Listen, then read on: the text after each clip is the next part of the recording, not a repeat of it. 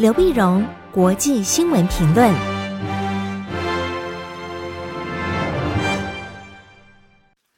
各位听众朋友，大家好，我是台北东吴大学政治系教授刘碧荣，今天为您回顾上礼拜重要的国际新闻呢。第一个，我们先看缅甸的情势。缅甸的政变呢，已经一个月了，但一个月的情势呢，依然没有稳定。依然没有稳定，那么对于缅甸周边的国家啊，包括东协以及那么几个大国，中国大陆了、美国了、欧洲等等，其实都是外交上一个很大的考验啊。到底该对缅甸呢下多重的手，给多大的压力，才能帮助缅甸能够恢复秩序，那么回归民主？大家都绞尽了脑汁。在上礼拜三的时候呢，二月二十四号，缅甸军政府任命的外长呢访问了泰国。在曼谷和泰国的外长和印尼的外长呢举行了会谈，因为本来呢，印尼啊是希望能够代表东协，在礼拜四的时候呢飞到缅甸跟缅甸军政府洽谈，那么缅甸的情势。那么根据媒体报道呢，本来印尼的这个复案呢是让军政府能够照他所说的，他那么这一年啊宣布紧急状态进入一年，一年之后呢还政于民举行选举。那希望说服军政府，你要确实履行诺言，然后让这个呃东协的观察员能进到缅甸，就没想到缅甸的老百姓反对啊！老百姓的很多民主派人士表示，我们去年选举过了，而选举的结果就这样子被军方给窃取了啊！那应该马上还政于民，什么还等一年？他们也呃也也呼吁的印尼啊，那么你要认清形势，不要为虎作伥啊，不要帮助这个呃军政府去镇压缅甸的百姓。这国际反弹之后呢，让的呃印尼的外长就有点两难。就在两难的时候呢，缅甸的外长飞到了泰国，那印尼外长就说那就不要飞到缅甸了，直接到曼谷跟这个缅甸的外长一起会谈。那么缅甸呢，当然也希望跟泰国取经啊，因为泰国的首相呢巴拉玉呢，他本来就是嗯这个政变出身啊，那么后来逐渐的稳定情势，那么也许缅甸可以跟泰国有个呃接近之处。泰国呢，他又很怕这样子被人家觉得跟缅甸的走太近，或者支持缅甸的政变，所以泰国对于首相到底有没有跟这个缅甸的外长见面呢，都也不愿意证实。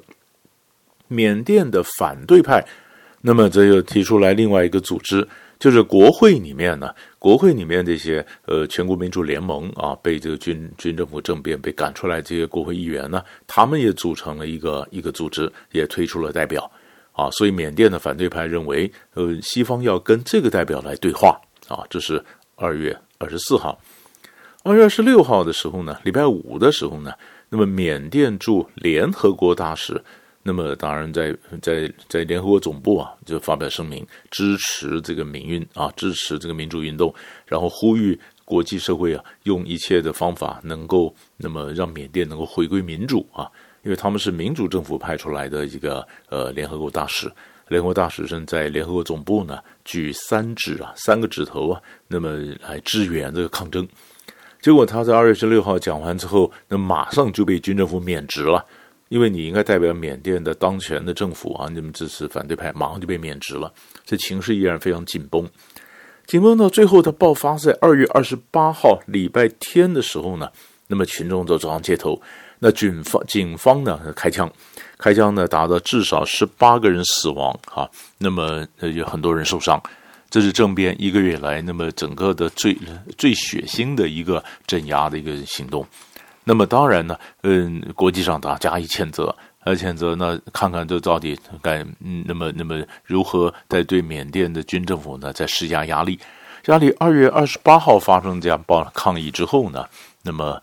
呃，三月一号的时候，翁山苏姬终于露面。露面，他是在受呃这个庭讯的，那么在受审讯，结果又被加控了两项罪名啊。那么如果说是那么呃这所有的罪名都成立的话呢，七十五岁的翁山苏姬很可能就被禁止竞选公职。东协呢就决定在三月二号，就第第二天呢，星期二，就这个星期二的时候呢，那么举行外长的视讯会议。那东协，嗯，也在我们刚前面讲过，是个两难。因为东协的整个政策基本上它是不干涉内政，可是这件事情呢，已经已经影响到整个东协的这个运作，东协的这个形象啊。所以东协外长呢，在不干涉内政的原则下，当然也希望缅甸军政府能够说明，然后怎么样给缅甸个压力。但在整个过程里面呢，中国大陆也遭遇到很大的压力。因为缅甸的这个老百姓呢，觉得中国啊，他是呃是跟这个军政府是合作啊，包括各种监听啊，各种这个通讯的管制啊，器材都来自中国啊。那中国大陆驻缅甸的大使当然说否认，说没有这么一回事儿。那么一般的分析呢，对中国来讲，其实这也是两难。两难从表面上来看呢，如果缅甸进行政变，西方对缅甸进行压力，那个压力，那缅甸的这个军政府当然就比较容易倒向中国。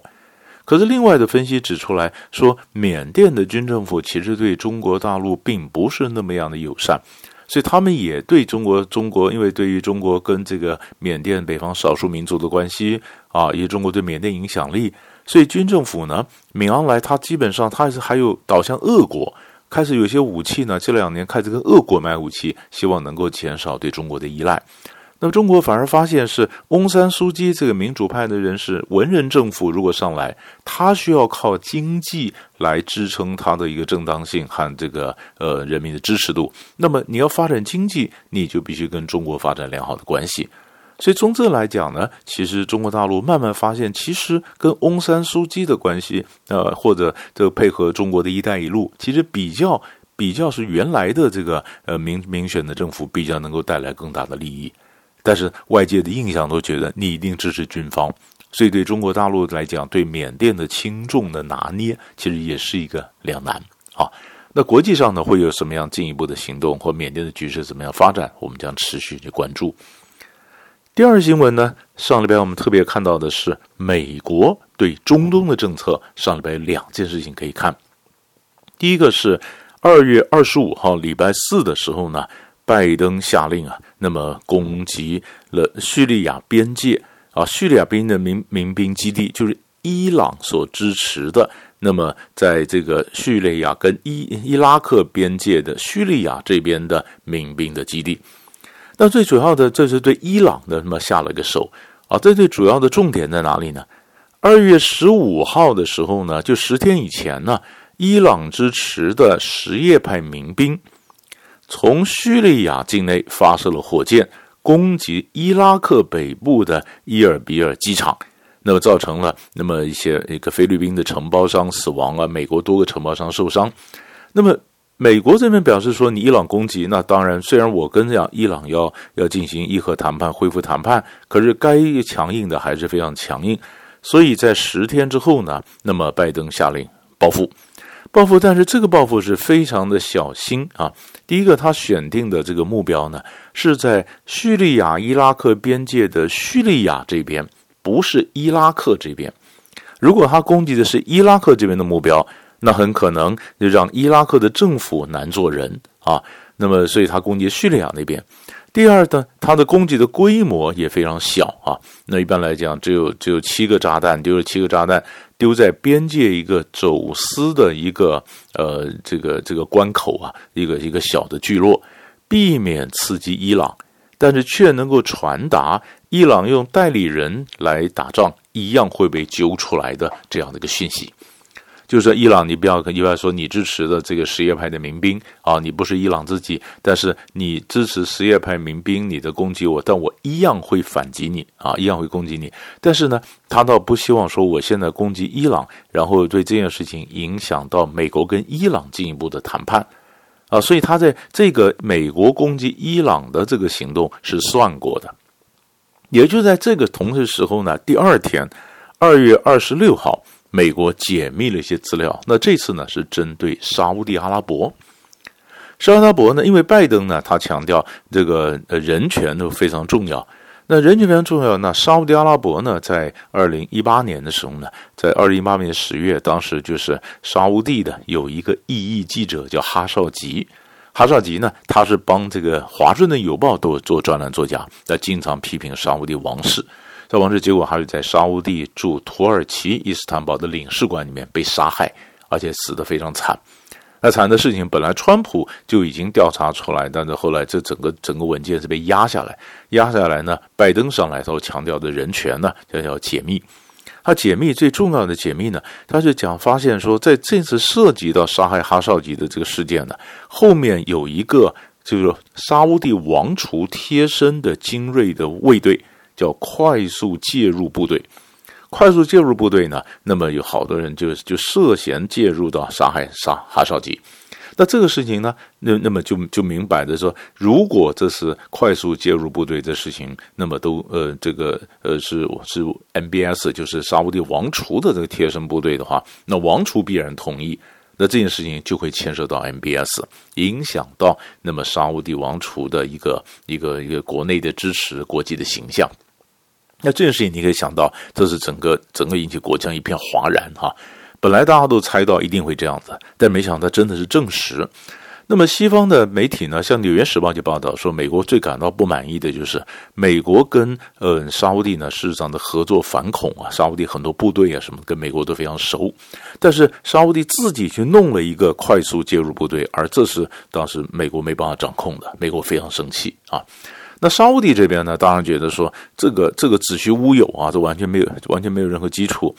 那么在拜登决定公布了或解密这个资料的前一天，也就是礼拜四二月二十五号的时候，二月二十五号晚上，那拜登跟这个沙乌地王储的爸爸，就沙乌地国王啊，萨勒曼国王。八十五岁了，跟老王呢通了电话。刚刚讲说，一则是表示说，我们美国会信守对沙乌地的承诺，还是会帮助沙乌地一起对抗来自伊朗或伊朗他同路人的一些一些攻击。但另一方面就是说，我会把你儿子把这件事情哈绍吉呢还是公布，但是公布呢并没有点名 MBS 的名字。但是就是呼之欲出了，那中间的分寸就在这里。我公布我制裁你周边的这些贴身的部队、这些快速打击部队等等，但是呢，并没有点名 MBS。那么马上呢，公布之后，呃，美国国务卿布林肯也宣布了叫哈绍吉法案，禁止威胁异议分子或记者以及其家人的任何外国人进入美国。刚宣布的法案，然后马上就把七十六个沙乌地人呢列入了黑名单，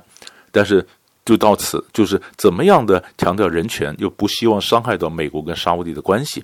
但一般分析美沙关系，这就比较严重了，因为万一 MBS 他如果你现在可以不理他，但他他爸爸八十五岁了，他没多久他如果即位的话，那美沙关系会更为复杂。那一般认为沙乌地也会因为这样子而更倒向俄罗斯，倒向中国啊。那这会对成这个中东进行什么影响？所以美国一个是对这个呃伊朗的一个一个一个攻击。那么一个对沙乌地的王储的那么一个一个这个抨击，那么两边都留了一些分寸。那这中间有什么样的一个回旋空间，让它创造更多的外交杠杆呢？这个也是我们持续观察的一个脉络。所以大概上个礼拜呢几个重要的新闻就为您分析到这里，我们下礼拜再见。